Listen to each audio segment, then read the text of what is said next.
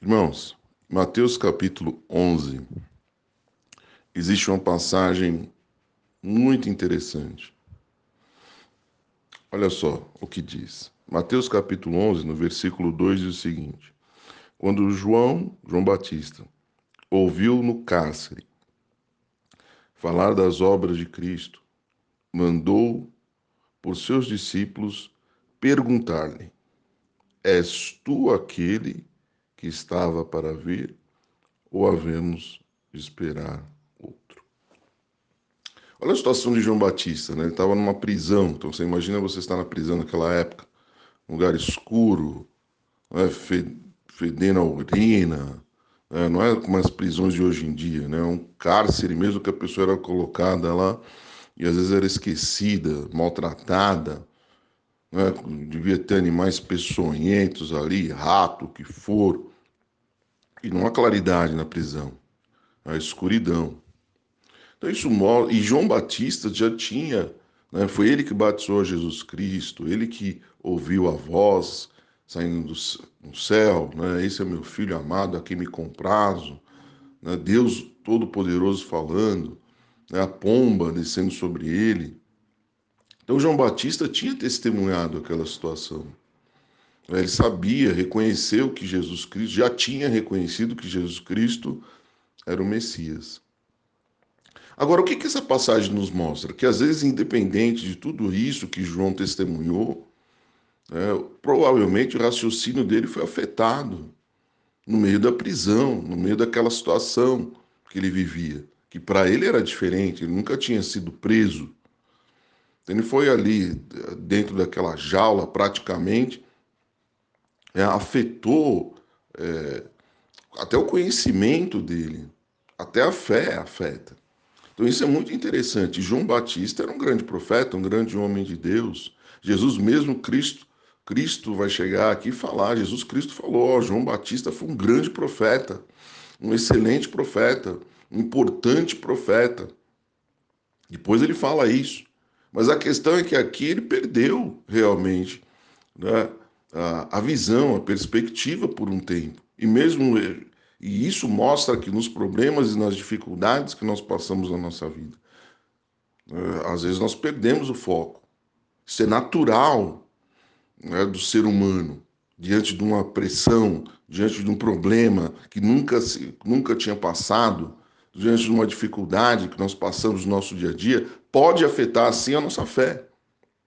Por quê? Porque nós somos seres humanos. Nós somos humanos.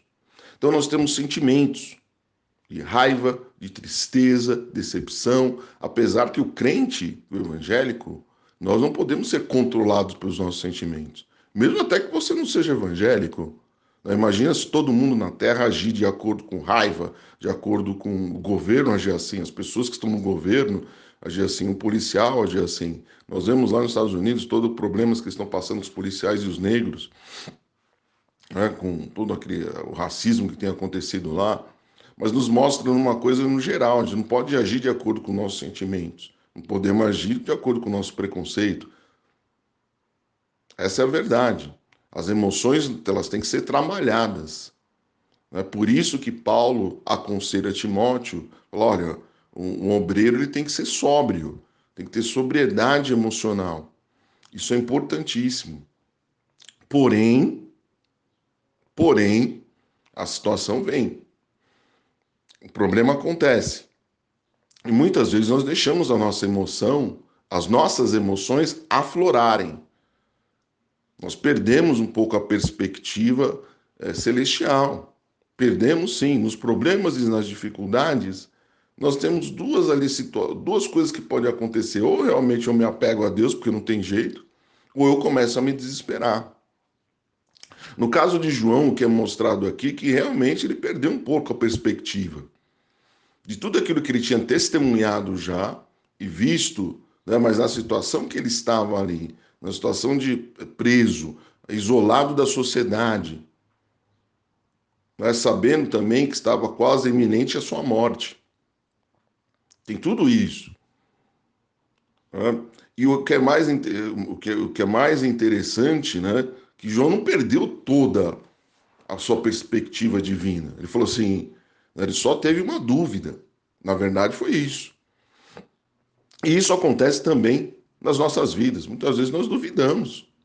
Será que realmente Deus está trabalhando na minha vida? Será que realmente né, é, as, as, Deus realmente vai operar esse milagre? Será que vai acontecer? Será que eu, será que eu estou fazendo as coisas certas né, perante o Senhor? Isso acontece, isso é, isso é natural.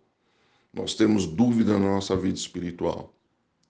Eu sempre falo que o crente não é super-homem. Não espere ninguém ser super-homem. E não espere que você seja um super-crente. Porque super-crente não existe. O super-crente vai existir quando os nossos corpos foram transformados. Se João Batista era um profeta, era um homem que foi usado por Deus para preparar o caminho do Senhor. E o próprio Jesus fala isso, que ele foi um grande profeta. Nós vamos ver nos versículos posteriores, onde Jesus Cristo fazendo, elogiando a João Batista. Né? No, ver, no versículo uh, posterior, no versículo 11, por exemplo, né, onde Jesus Cristo fala o seguinte: Em verdade vos digo, entre os nascidos de mulher, ninguém apareceu maior do que João Batista, mas o menor no reino de Deus é maior, é maior do que ele. Ele também explicando: olha, no reino de Deus tudo é diferente. Às vezes o que você acha que é menor, que não vale nada, vale muito. Mas ele mesmo assim ele elogia João Batista. Fala que ele era um homem de Deus. Aí como é que um homem de Deus pode perder a perspectiva? Como é que um homem de Deus às vezes pode ficar confuso? Como um homem de Deus às vezes pode ficar com medo? Nós estamos falando de João Batista, não estamos falando de qualquer pessoa. Nós não estamos falando do ladrão da cruz que se arrependeu no final da vida dele. Não. Nós estamos falando de João Batista, o homem de Deus, o homem que foi preparado para é, preparado, ungido, né, para preparar o caminho do Messias. Mas mesmo assim ele teve dúvida. Teve dúvida. É onde que Jesus Cristo respondeu para ele, nos versículos posteriores aqui. Nós vamos ver, ó, fala para João que o evangelho está sendo pregado, as pessoas estão sendo curadas. É, pra, até para confortar ele. Não é isso? É interessante isso. Mas isso nos mostra isso, que nós somos, às vezes, as situações acontecem nós deixamos que nossas emoções atrapalhem a nossa perspectiva espiritual. Às vezes é o, é o chamado nocaute técnico espiritual. Né? Aquele murro que, que a pessoa toma e fica balançando, né? Fica, né? O nocaute técnico é isso no boxe. A pessoa toma um soco né? e não sabe onde está, às vezes. Fica duvidando das coisas. Não sabe nem quem é. Vezes o soco é tão forte né? Tem histórias de soco tão forte que a pessoa não sabia nem onde está. Isso também acontece na nossa vida espiritual. É como a própria pandemia aconteceu, afetou quantas vidas? Né? Quantas vidas perderam, é, perderam dinheiro, perderam loja, perderam emprego, né? perderam pessoas, às vezes, na família. Né? E, a, e a pandemia ainda está aí. Mas nada disso pode afetar a minha vida espiritual com Deus. Eu posso até ficar abalado, o João ficou abalado. Né? Ele teve dúvida. A dúvida até é permitida na nossa vida espiritual. Mas a gente tem que se recompor espiritualmente. É importante se recompor. Por mais que a porrada, o soco, né, que está representado no problema, na dificuldade, venha nos abater, abateu, tudo bem. O abater pode até acontecer, pode até acontecer, não, ele acontece. Né, você recebe uma notícia, né, e a notícia realmente ela é estrondosa. Você não esperava o que você está passando. Você fica chocado, você fica com medo, você fica em dúvida: será que né, Deus vai realmente agir? Onde, até que se questiona: onde será que está meu Deus? Né, foi o que Golias falou. Golias afrontava o povo de Israel. Por isso que Davi foi lá batalhar com Golias, falando: não, peraí, o senhor está afetando o nosso Deus, falando que o nosso Deus é um banana. Não, não é assim não.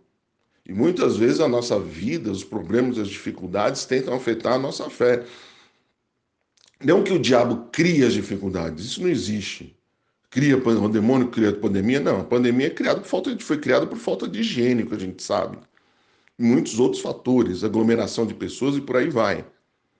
Mas o diabo, sim, usa a pandemia para nos afetar. Isso ele usa. Usa a situação da pandemia para nos afetar. E aí nós não podemos deixar. Precisamos ficar mais firmes na palavra, buscar mais a Deus nos momentos difíceis, né?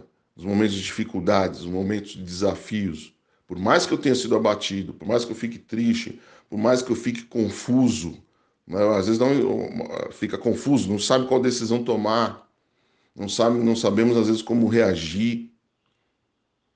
Nós temos Deus ainda do nosso lado. Se a gente parar tudo, às vezes na minha vida eu faço assim, é, muita coisa acontecendo, falo assim, paro tudo, falo assim, não, Senhor, eu te agradeço por esse dia em nome de Jesus, eu te louvo por esse dia, apesar de tudo aquilo que eu tenho que fazer, apesar de todas as decisões que eu tenho que tomar na minha vida, eu quero te louvar hoje, eu quero é, parar, para o dia, para o dia, para tudo que você está sentindo, todos os seus sentimentos e agradeça a Deus. É assim que eu faço. Tudo. Né? Tudo acontecendo. Às vezes tem acontecendo muitas coisas.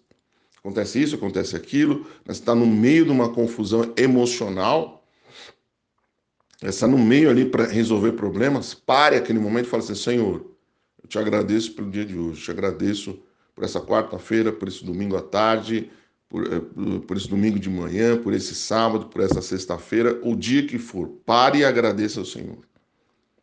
Essa é uma grande estratégia espiritual. Porque apesar de tudo que vem acontecendo, apesar às vezes do nocaute técnico, você está abalado né, no que aconteceu, o que, que você vai fazer? Você vai agradecer a Deus. E quando nós agradecemos a Deus, o que, que isso quer dizer na prática? Que Deus está sob controle. Ele está controlando.